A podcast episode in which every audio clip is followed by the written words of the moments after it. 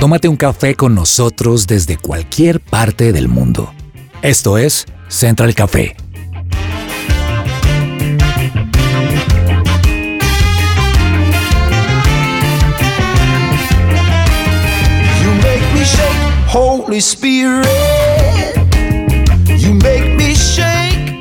Hola, qué rico que nos estén escuchando el día de hoy. Esto es Central Café y estamos felices de estar hoy compartiendo con ustedes, acompañándolos en lo que sea que estén haciendo en este momento. Con nosotros está en el Control Master Germán Alvarado y voy a empezar contigo, Wow. Mancho. Vamos a hablar acerca de un tema que yo sé que le gusta a mucha gente, pero que también es muy controversial por lo que significa la palabra líder. Entonces quiero que tú hoy me cuentes cuál es ese líder que ha marcado tu vida. El líder que ha marcado mi vida está un líder de jóvenes que se llama Andrés Fajardo. Creo que es la persona que más ha influido en mi En tu vida, vida. en precisamente en mi adolescencia. Wow. Arrancando carrera, por así decirlo, más o menos sobre los 18, entre los 18 y los 24, su liderazgo me dejó, me impactó bastante. Qué bueno y qué chévere que Andrés hoy esté escuchando eso. Sí, ojalá. Soy tu fan. Fernanda Galvis Fer, qué rico que nos acompañes hoy. Un líder que haya marcado tu vida. Bueno, estaba pensando cuando le preguntabas a Germán y pues tengo que admitirlo que después de 23 años en la iglesia, en, en el lugar de su presencia, para mí un líder incomparable ha sido el pastor Andrés Corson. Yo lo siento más que un líder como un papá y todas sus enseñanzas en finanzas, en educación, en sanidad, todas marcaron mucho mi vida. O sea, yo digo, mis papás me criaron hasta un punto y luego me crió el pastor Andrés, más o menos es lo que siento, porque lo que soy, mucho de lo que soy, mucho de lo que he aprendido, lo de lo que creo, muchas cosas se las, se las debo a él. Entonces, y es un líder para mí visionario, es un líder eh, desde el ejemplo. O sea, no conozco a alguien que enseñe tanto desde su vida realmente, desde su ejemplo, desde su autenticidad, su transparencia. Para mí es lo más importante un líder, que sea totalmente coherente entre lo que dice y lo que hace. Y para mí eso ha sido el pastor Andrés. Mm, qué lindo. qué lindo que hablen así de, de los líderes, ¿cierto? Y qué rico que un día no le puedan nombrar como un líder así también. Ajá, sí, de Lina Valbuena también está hoy con nosotros. Linis, un líder que haya marcado tu vida. La verdad, mi esposo. Y espero que no, que no me escuche, no se lo voy a reconocer. No, mentira. Creo Eso solo que- se queda aquí entre. Exacto. Y nadie le cuente, por favor. Eh, ha sido un hombre muy sabio y yo le llevaba demasiado la contraria. Y siempre que le llevaba la contraria termina teniendo la razón. Entonces dije, ok, acepto ¿sí? el, el talento, el don que tienes y perfecto, me dejo liderar de ti. Y no es fácil, pero realmente tiene como, no solamente tiene la razón, porque por supuesto se equivoca muchas veces, sino que tiene el respaldo de Dios como cabeza de la casa. Es una chévere, la verdad, pero así funciona. Así hacer. bueno, yo les cuento la mía, una jefe que tuve hace siete años, la conocí hace siete años, fue mi jefe, y esta mujer marcó mi vida. Después de unos años volvimos a trabajar juntas, desde el año pasado volvimos a trabajar juntas, ya no trabajamos otra vez juntas bajo su liderazgo, pero ha sido una mujer que marcó mi vida en muchos sentidos de cómo manejar situaciones, cómo afrontar la frustración, cómo liderar equipos, cómo ser jefe siendo una líder, una jefe. Que eso también es muy, muy importante. Ella es María Alejandra Peñalosa. María, si me estás escuchando, sabes que te quiero con todo mi corazón. Y le dije hace unas semanas, justo que estaba en un tema bien difícil y denso en el trabajo, le dije, de verdad, fuiste mi mentora y es muy lindo saber que siempre puedo volver a ir allá y decirle, acá estoy, ¿cómo se maneja esto? Entonces, qué rico que mucha gente hoy pueda tener líderes que los hayan marcado de forma positiva, porque también hay líderes que marcan de forma muy negativa. Y vamos a estar hablando hoy de eso, del liderazgo. Entonces, quédense ustedes con nosotros. ¿Qué hay para hoy?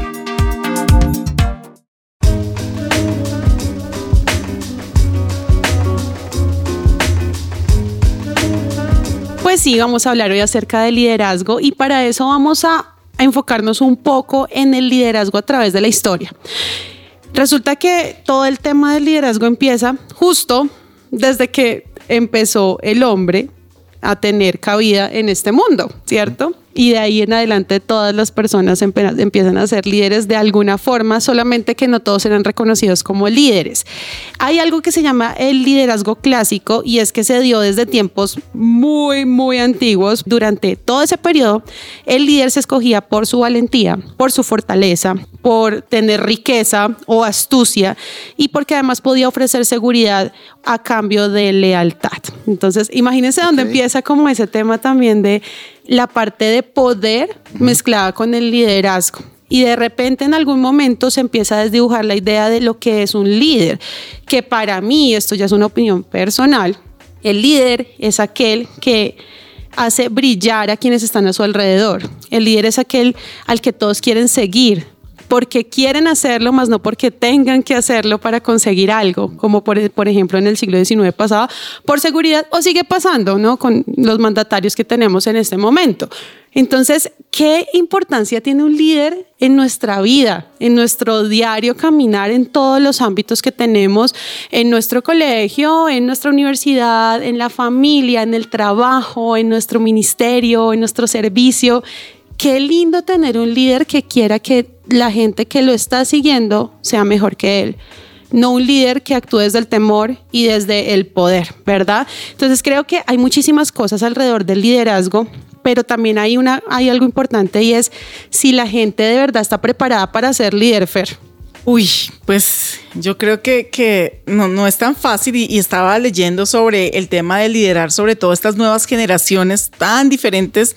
Yo pienso que antes veníamos, no sé, como tres generaciones hacia atrás, de alguna manera parecidas, con uno que otro cambio, pero en general digamos que manteníamos un formato, pero ahora estamos ante los millennials y los centennials que son otro mundo, otra forma de vivir, de ver la vida y claro que no es fácil liderarlos en muchos casos.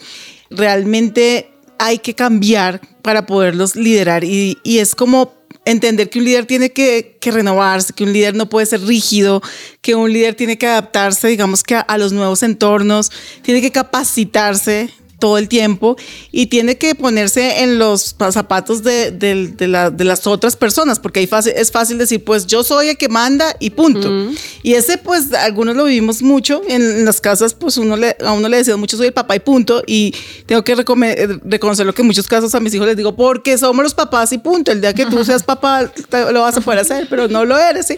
Pero es un liderazgo, pues, digamos que sí, sí es de una autoridad también dada por Dios, pero ese ya no funciona mucho. Hoy en día cuesta más y, y, nos toca aprender a liderar, obviamente desde el respeto. Creo que, que lo más importante acá, no importa la generación, lo que sí es cierto es que Dios delega autoridad y tenemos que aprender a sujetarnos a la autoridad, pero el que asume esta autoridad también tiene que hacerlo entendiendo que, que esto se parte del ejemplo, que esto parte también de lo que tú decías, de querer ayudar a los demás y nunca oprimir a las demás personas. Uh -huh. Entonces, bueno, creo que ahorita vamos a tener un invitado que nos va a contar un poco más sobre aprender a liderar en este tiempo, pero hay que documentarse mucho hoy en día porque sí ha cambiado mucho la manera de liderar. Totalmente. Totalmente. Yo creo uh -huh. que hay líderes que Dios ha hecho para, para ser líderes, precisamente, pero también hay otros líderes que Dios ha, ha formado para formar líderes. Y, y, así es el invitado que vamos a tener hoy, Lina. Sí, eso te iba a decir. Yo pienso que un líder no es un héroe, sino un creador de héroes. Wow. Y el invitado, antes de decirles quién es, les quiero contar que él habla de un personaje bíblico que es Ananías. Uh -huh. Y es, bueno, hay tres Ananías en la Biblia, pero habla de aquel Ananías que cuidó a Pablo en su momento. Y entonces este invitado, él le pregunta a veces a la gente y le dice, eh, ¿quién impactó más personas? ¿Ananías o Pablo? Y pues la gente dice, pues Pablo. Y dice, sí, pero es que sin Ananías, Pablo no hubiera, sido podido. Pablo. Uh -huh. Entonces, pienso que el líder es aquel que saca lo mejor del otro y no es, no es un cargo, ¿sí? No es si es el jefe o si es el de recursos humanos o si es quien está tomando las decisiones. No necesariamente un líder puede ser hasta el eslabón más bajo, digamos, en una compañía o aún en la casa, ¿no? Uh -huh. Es quien inspira a otros. Y por eso tenemos un invitado muy especial, que es el pastor Edwin Castro, que inspira a cantidades de personas, ¿cierto? Es líder, impulsa a personas de influencia a encontrar su identidad en Dios y a encontrar su propósito de vida. Tiene varios libros, pero acaba de sacar uno que se llama Liderazgo Eficaz, ¿cierto? Inspírate en la vida de José para enfrentar los desafíos actuales.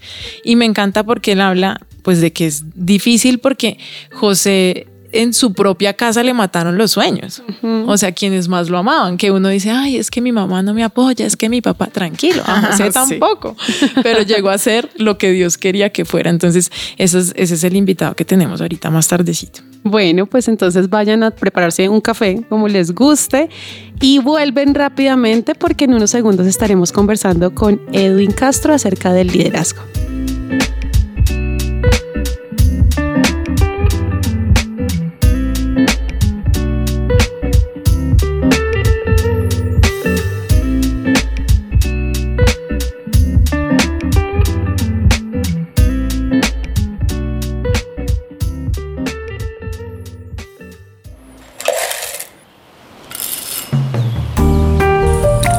Llegó la hora de tomarnos un expreso.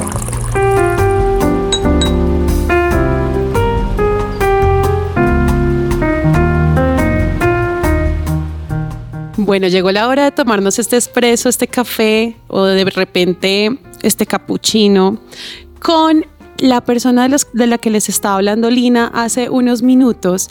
Y este tema de hoy está tan interesante, tiene tanta oportunidad que ya no vamos a esperar más para darle la bienvenida al pastor Edwin Castro. Pastor, gracias por acompañarnos y aceptar la invitación de estar hoy aquí con nosotros en Central Café. Ani, muchas gracias, un privilegio y qué lindo poder estar una vez más con ustedes y con la audiencia en esta hermosa ciudad. Muchísimas gracias. Pues bueno, vamos entonces a entrar en materia porque vamos a hablar acerca del liderazgo. Hay un libro que tengo aquí en mi mesa que se llama Liderazgo Eficaz. Dos palabras fuertes, liderazgo y eficaz. ¿Qué te lleva a escribir este libro? Creo que el mundo está enfrentando una de las crisis más grandes en este instante y es la crisis en el liderazgo.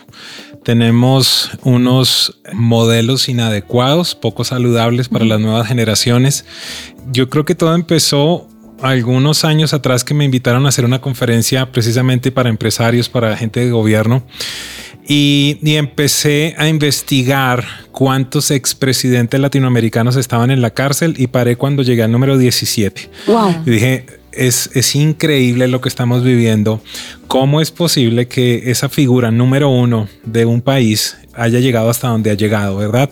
Pero entonces no tan solo es en gobierno, lo vemos en los medios de comunicación, lo vemos en los deportistas, ¿verdad? En las personas de la farándula, en, en los empresarios. Hay, hay una crisis indescriptible en el tema del liderazgo y, y por esa razón eh, estuve meditando bastante sobre una de las figuras que me parece más coherente en la Biblia y es José. Y desde allí entonces traté de, de recopilar esas joyas que encuentro en las decisiones que tomó, en las cosas que hizo, en las que no hizo, para entonces tratar de presentar un modelo saludable de lo que debería ser un líder actualmente. Y es que ahorita estábamos hablando justamente de tu libro, de ti y de José, y decíamos, la familia debería ser quien lo apoya a uno, ¿no? O sea, uno dice, es que mi mamá, ¿cierto?, es la que me apoya, y a José no le pasó eso, al contrario, fue donde acabaron sus sueños, pero aún así no se pudo destruir el propósito de Dios. No sé, ¿qué nos puedes tú hablar sobre esto? Sí, aquí se unen dos libros. El anterior se llama Hasta el último suspiro, donde hablo precisamente de cómo cada ser humano nace con un propósito que Dios determina, pero necesitas descubrirlo. En, en el caso de él, yo creo que su papá empieza a determinar esto, ¿verdad? Cuando le da una capa de colores. Él después tiene sueños donde creo que Dios le estaba diciendo, ¿sabes qué?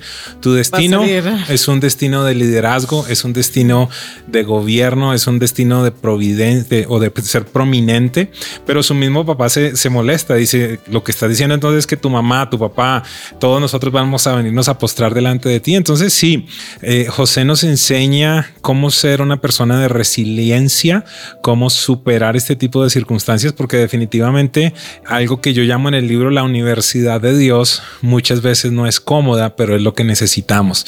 Así que claro, tienes total razón. Lo que encontramos en, en la familia de José, en su círculo íntimo, es envidia, es odio, a tal punto que querían asesinarlo, ¿verdad? Pero, pero bueno, la mano de Dios siempre estuvo allí a través del tiempo. Pastor, Edwin, tengo la típica duda de el pastor nace o se hace, el pastor, perdón, el líder nace o se hace. Y, y lo pienso porque yo tengo dos hijos y, y digamos que hay uno en el que yo veo muy marcado el liderazgo y es tan sencillo como que desde el jardín uno veía a los otros niños que lo seguían para donde él iba, iban los otros niños. Entonces ahí yo pienso como que se nace, pero hay veces pienso como que se hace. Es, es una excelente pregunta y, y es de estas preguntas existenciales o una pregunta similar a que fue primero el huevo o la gallina, Sí. ¿verdad? Y debido a eso me tengo que ir a la Biblia. Y e- este es mi punto de vista. Dios nos da la capacidad desde el principio de gobernar y de liderar sobre toda la creación. Yo pienso que nosotros nacemos con esa capacidad. Quizás, como lo explica de una manera magistral Jesús, a cada uno se les da diferentes capacidades. Si te acuerdas con los talentos, se les dio cinco, se les dio dos, se les dio uno. Pero, pero en esencia, lo que yo quiero plantear con este libro es, si tú tienes sobrinitos, si tienes hijos, si tienes personas a las que tú puedes influir, eres un líder. Una mamá soltera es una líder, obviamente una mamá casada también. Es decir, creo que necesitamos destruir de alguna manera el concepto que tenemos que un líder es simplemente una persona que tiene 500, 800, 2000, 3000 personas que, que le siguen. Creo que nosotros, yo pienso que ustedes estarán de acuerdo conmigo, pero ¿quién en los primeros cinco años de nuestra vida fue la persona que más influyó o las dos personas? Mamá, Mamá y papá. ¿verdad? Fueron líderes. Esa fue una situación que enfrentamos en determinado momento cuando estábamos pensando en hacer el homeschooling para nuestra hija. Lo primero que viene yo no soy un, un educador, no soy un maestro. Y después te pones a pensar todo lo que les has enseñado, todo lo que les has educado y te das cuenta que sí, definitivamente lo dentro de ti. Entonces, tratando de contestar tu pregunta, yo creo que dado de Dios, todos tenemos una capacidad de liderazgo, posiblemente en diferentes medidas. Ah, ok. Y para diferentes rangos de influencia. Por, supuesto, de nuevo, en mi libro que se llama Hasta el último suspiro, esta es la premisa que trato de presentar. Ah, tu propósito precede tu existencia. ¿Qué significa eso? Suena un poquito extraño. Antes de que tú fueses formado ya había un propósito en Dios. El propósito es eterno. El problema no es tanto que suene un poco extraño, sino si es bíblico, ¿verdad? Te comparto un versículo. Jeremías 1.5 dice, antes de formarte en el vientre de tu madre, yo te había separado, te había apartado como profeta a las naciones, le dice Dios a Jeremías. ¿Desde cuándo? Desde antes de que naciera. Es decir, el propósito precede la existencia. De nuevo, el punto entonces que deberíamos procurar nosotros es descubrir ese propósito. ¿Qué tengo que hacer? Porque todo lo que se requiere para cumplir nuestro propósito ya está dentro nuestro. Wow. Buenísimo, ¿no? O sea, el saber que Dios nos ha creado ya con un propósito que ha determinado para nosotros. Yo quiero que hablemos de algo, pastor, y es acerca de la integridad, que creo que es uno de los factores más importantes en un líder. Estaba escuchando precisamente hoy a una, a una persona que sigo en redes sociales y ella decía, ¿eres íntegro? ¿Eres transparente? ¿Eres capaz de que tus conversaciones se escuchen en altavoz? que todo lo que tú estás diciendo lo pueda escuchar todo el mundo. Y en el libro, en, en, en, el libro Liderazgo Eficaz, hay una parte de una reflexión donde tú mencionas qué piensas acerca de la declaración que hacen ciertas personas respecto a su conducta moral cuando dicen mi vida privada es una y la pública es otra. Y yo creo que ese es uno de los problemas que están atravesando ahora las nuevas generaciones porque están siendo liderados por personas que son una en la vida pública, pero otra en la vida privada cómo lograr tener líderes íntegros para generaciones que en este momento están tan desdibujadas. Es un proceso de mentalidad generacional, ¿verdad? Lamentablemente podemos reaccionar o podemos planear. Hace dos minutos atrás hablé de la decisión que tomé de hacer homeschooling a mi hija. ¿Por qué razón? porque definitivamente yo vi si yo, yo estoy enviando, permítame decirlo en estos términos, estoy enviando un cerebro que es una USB en blanco, la estoy enviando 8 horas, 10 horas para que le llenen toda la información, a pesar de que sea un colegio cristiano. Ok, que le llenen con toda la información que alguien tiene. ¿verdad?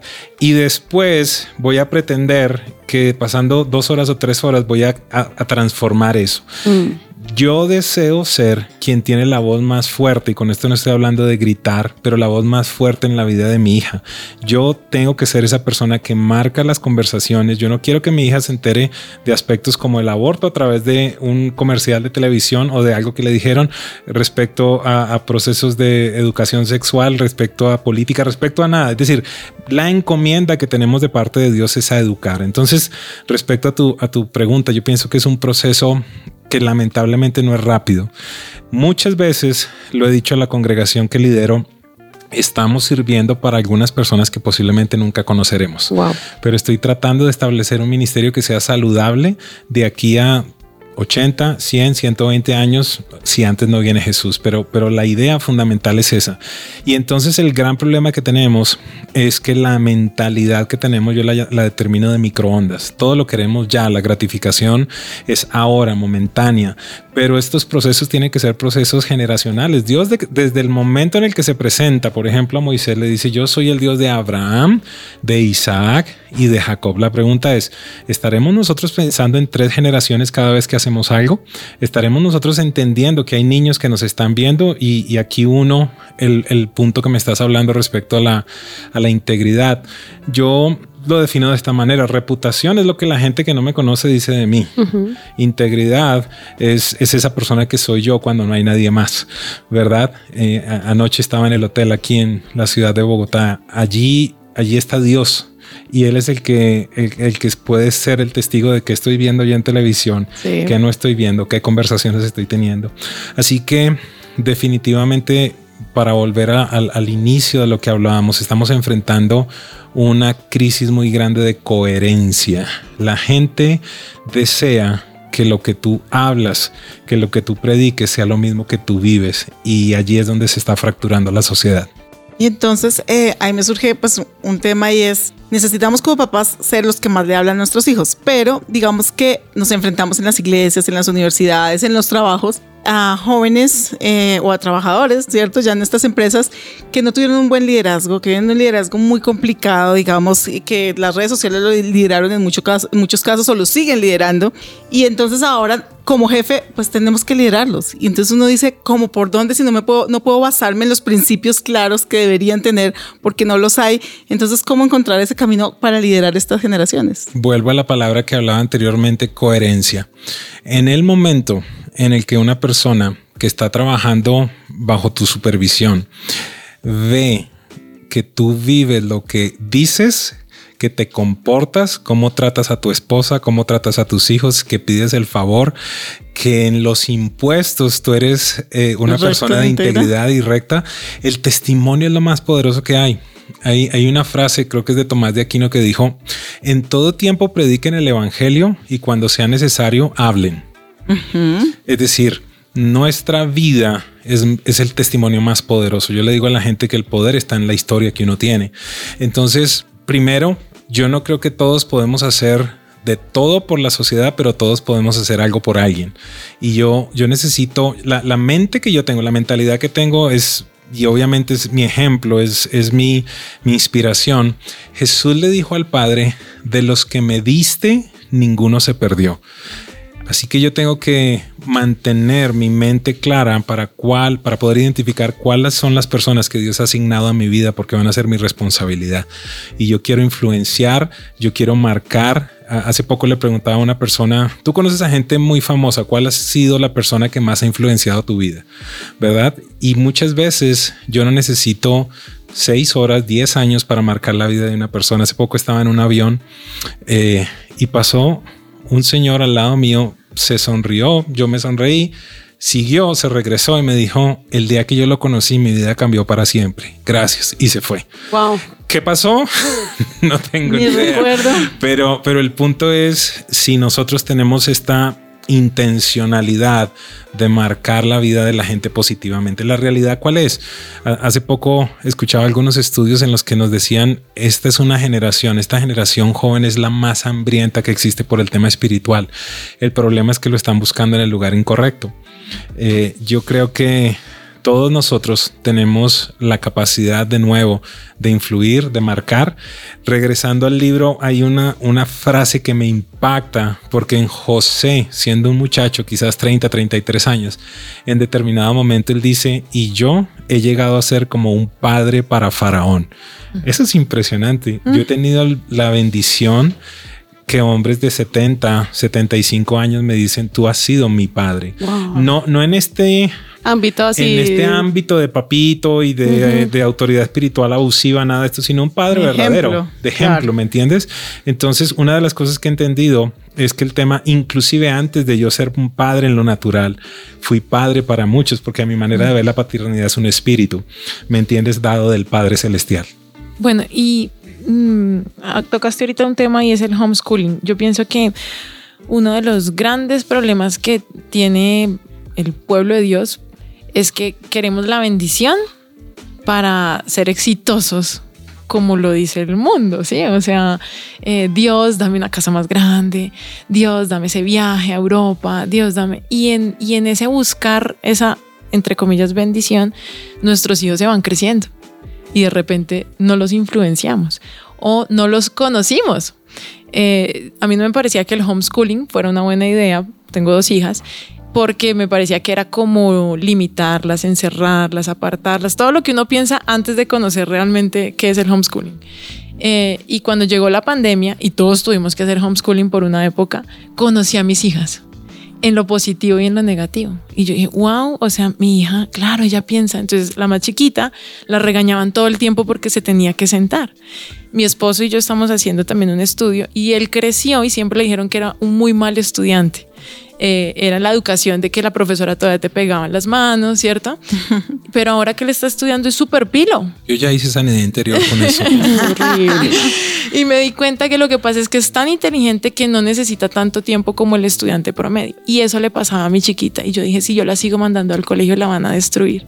Porque ella no necesita hacer las cinco planas que tal vez yo sí necesitaba, sino que ella se lo dijeron y lo entendió.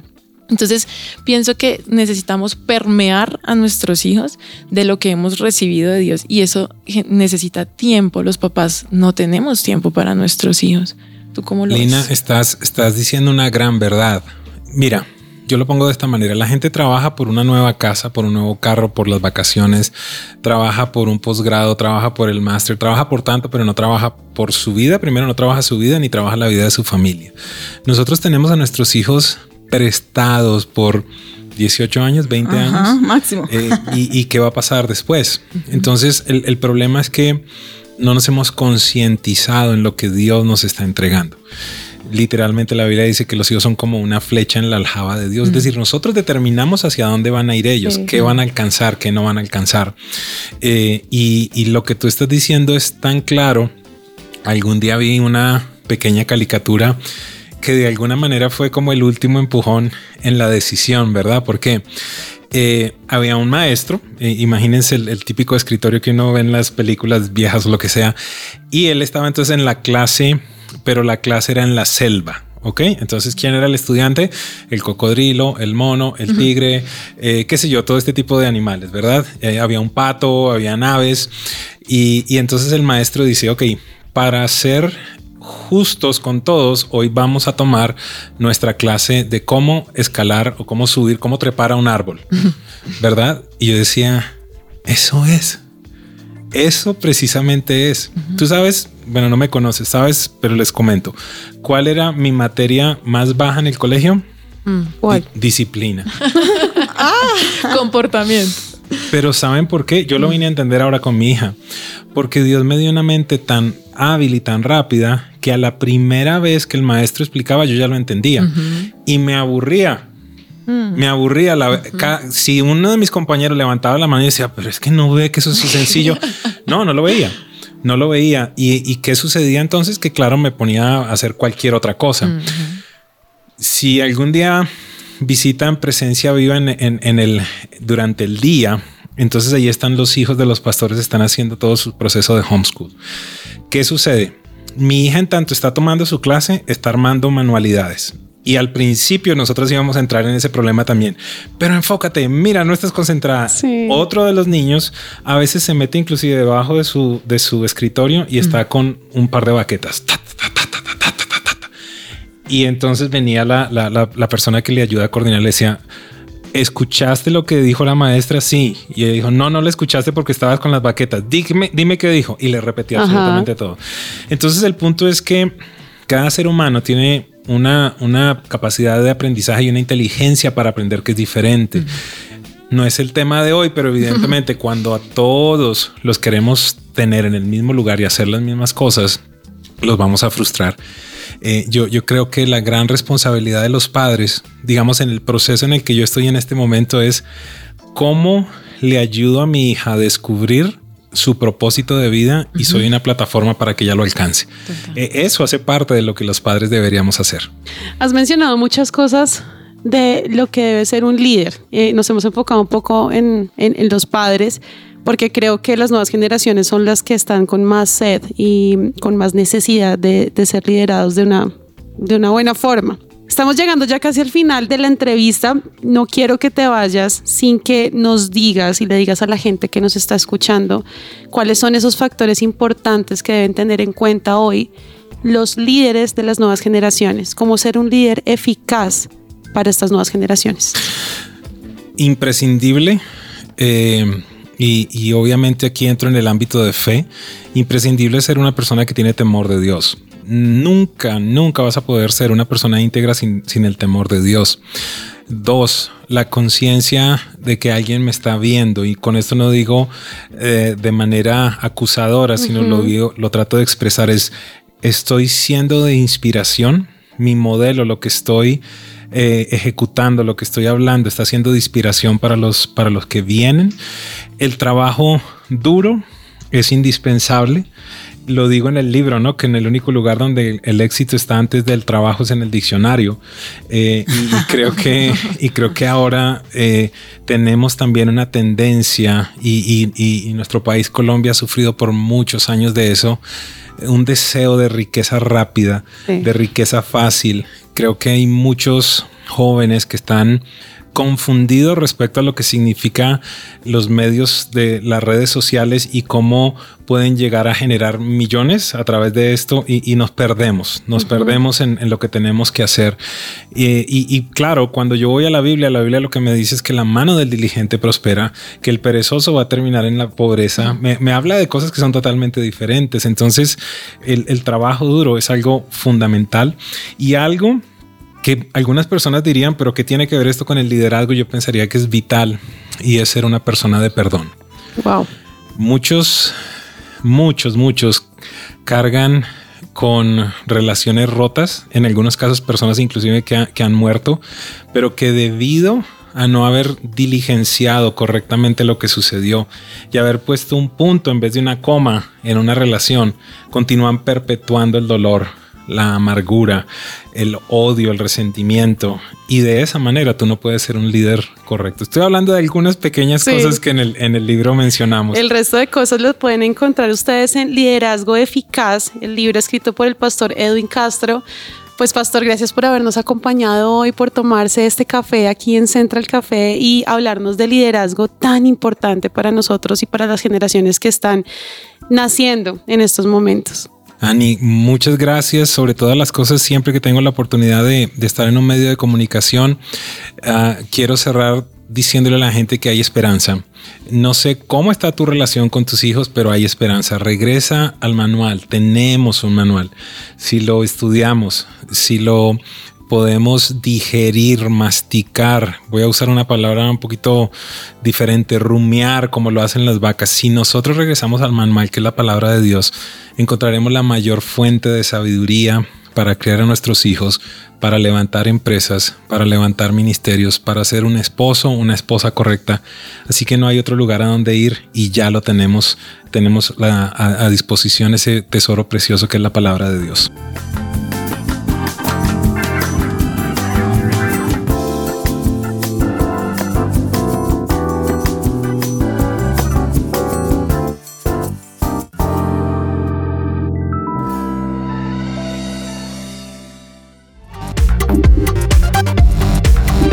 Estás conectado con Central Café.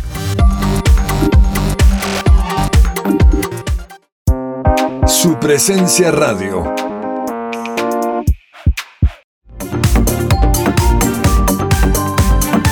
Regresamos a Central Café.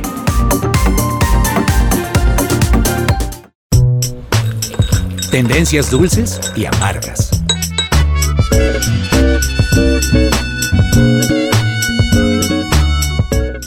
Llega seguro a casa, llega puntual al aeropuerto viaja seguro a tu empresa. Ingresa a kangucare.co o escribe al 300-884-0994. Muévete con confianza. Bueno, en Tendencias Dulces les tengo un proyecto que desarrollaron unos estudiantes en la Universidad de Sevilla. Construyeron una autopista que se llama la M30 de Madrid, el jardín vertical más grande del mundo con más de 100.000 plantas. Entonces es súper bonito porque es una autopista en la que pues mientras uno va en su carro puede ver al lado derecho e izquierdo toda la pared con plantas completamente. Entonces es muy bonito porque es como transitar en medio de una ciudad pues de bastante tráfico, teniendo naturaleza alrededor. Son 3.279 metros cuadrados de jardín vertical. Ya en este momento lo pueden ver y fue diseñado por Terapia Urbana, es una empresa que se llama así Terapia Urbana que se ha dedicado a la naturación urbana y lo que quieren es generar estos espacios diferentes, estos espacios un poco más naturales en medio de ciudades pues de, que tienen demasiado concreto. Entonces, bueno, pueden verlo, pueden buscarlo en, en, en sus redes sociales como, en la, como la M30 es una autopista con un jardín vertical. Y en Tendencias Amargas, continuando con las ciudades y con lo que viene pasando, pues hay una noticia que no es tan chévere y es que la contaminación mata 9 millones de personas al año, el doble que el COVID-19. Imagínense que, pues yo no soy fan de tanto que cambio climático y estas cosas, no, realmente, pero sí creo que tenemos una responsabilidad, digamos, ambiental normal como la que debemos tener en nuestra casa al cuidar la limpieza de nuestra casa, cuidar, digamos que cómo estamos manejando, no sé, los desechos de, de, de, nuestra casa y cómo somos responsables con el lugar en el que vivimos, con el lugar en el cual Dios nos ha puesto. Y entonces, pues hoy quiero que tener un poquito de, de conciencia acerca de cómo estamos cuidando o no eh, nuestro, nuestro medio ambiente. Y para eso algunos tips así, pues digamos que muy básicos es reciclemos. Eso no nos cuesta mucho, ¿cierto? No nos cuesta mucho. Es una disciplina que debemos tener en nuestras casas, que debemos enseñar a nuestros hijos para que los, nuestros desechos sean aprovechables completamente. También seamos responsables con el uso de la energía si podemos cambiarnos a otras tecnologías como la energía solar, vale la pena con el uso del el agua. Realmente debemos ser responsables porque pues digamos que no es que se vaya a acabar y pues el mundo se va a acabar el día que, que, Dios lo decida, pero sí tenemos que ser eh, responsables con el consumo porque hay muchos lugares de, de, nuestros países donde el agua ni siquiera ha llegado, donde ni siquiera tienen acceso como tal a estos servicios y nosotros en muchos casos no somos conscientes y resultamos desperdiciando, dejando luces, dejando llaves abiertas que pueden estar como tal, no dándole un buen uso a estos recursos como tal. Y por último, los desechos electrónicos, esos celulares, esos computadores, esos televisores, todo lo que es tecnología que dejamos de usar, pues démosle realmente un, un, manejo de desechos importante. Cada vez vamos a encontrar más en diferentes lugares, dentro de esos los centros comerciales, donde reciben como tal o tienen canastas donde podemos poner estos desechos electrónicos que para que sean como tal eh, procesados, en muchos casos se utilizan para la fabricación de nuevos productos y vamos a hacer eh, responsables para que bajemos estos niveles de metales pesados, eh, que hidrocarburos aromáticos, policlínicos, dioxinas, que lo que realmente hacen es contaminar el ambiente, es contaminar el aire que todos respiramos. Entonces, bueno, hay tendencias dulces y amargas en el manejo del medio ambiente. Quiero que tenemos una responsabilidad todos y esa es hoy mi invitación.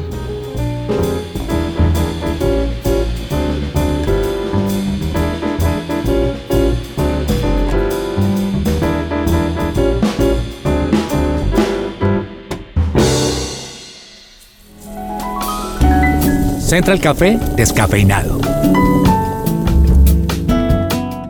La psicóloga cristiana Diana Monsalve, especialista en salud mental, te ayuda en el tratamiento de depresión, ansiedad, trastornos de alimentación, estrés, entre otros.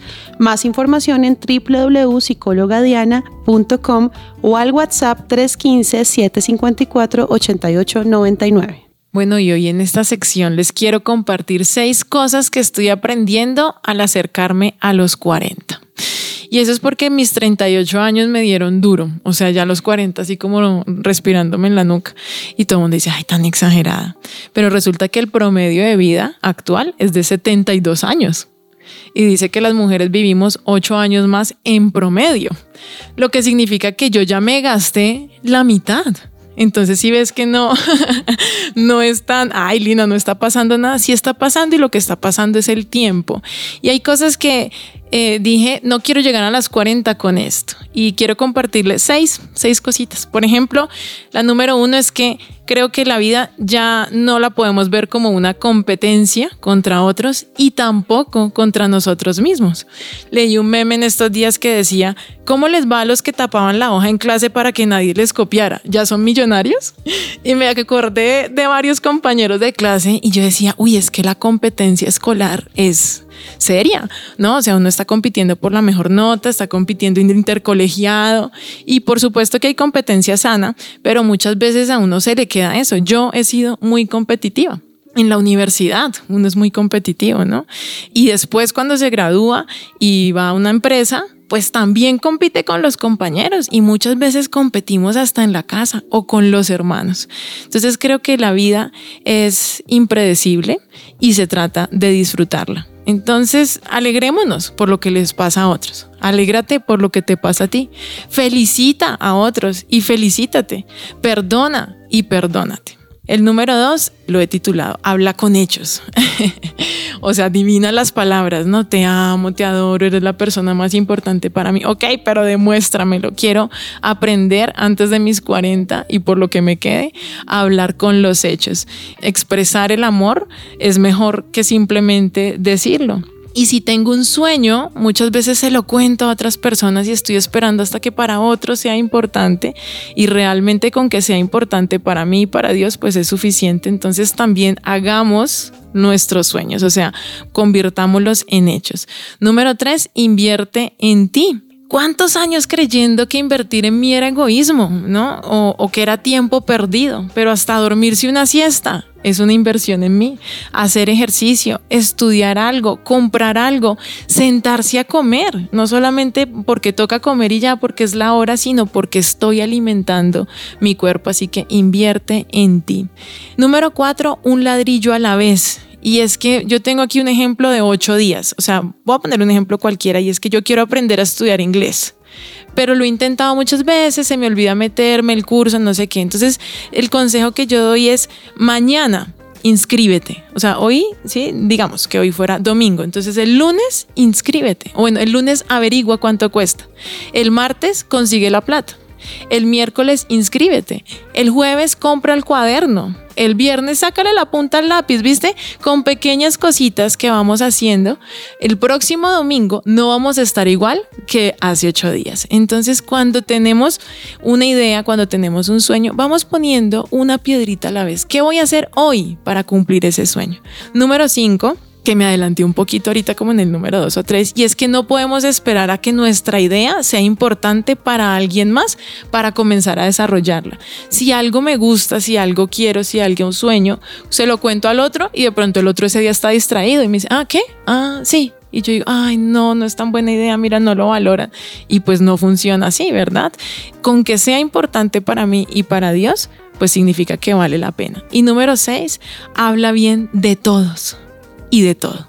La crítica, la queja, programa mi cerebro para ver lo que está escuchando. Entonces, si yo todo el tiempo estoy hablando del tráfico que está mal, de que mi mamá sí que pelea conmigo, de que mi hermano sí es cansón o lo que sea, mi cerebro se va a programar para seguir encontrando cosas negativas en lugar de positivas. Así que ahí están esos seis tips que he aprendido y quiero compartir contigo antes de llegar a los 40.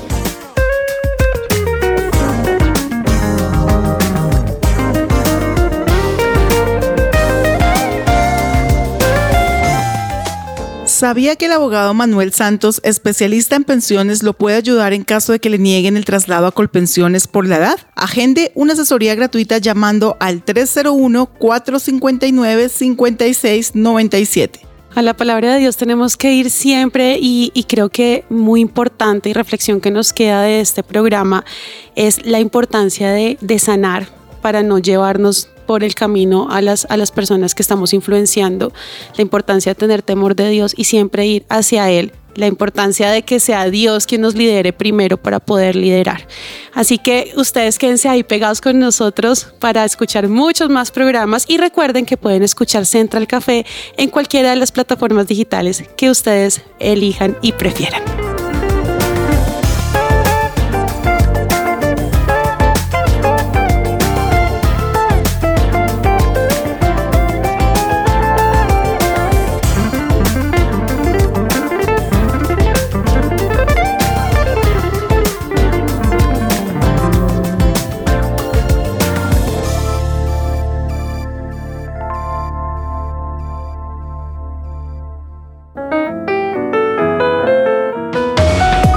Central Café también está en su presenciaradio.com.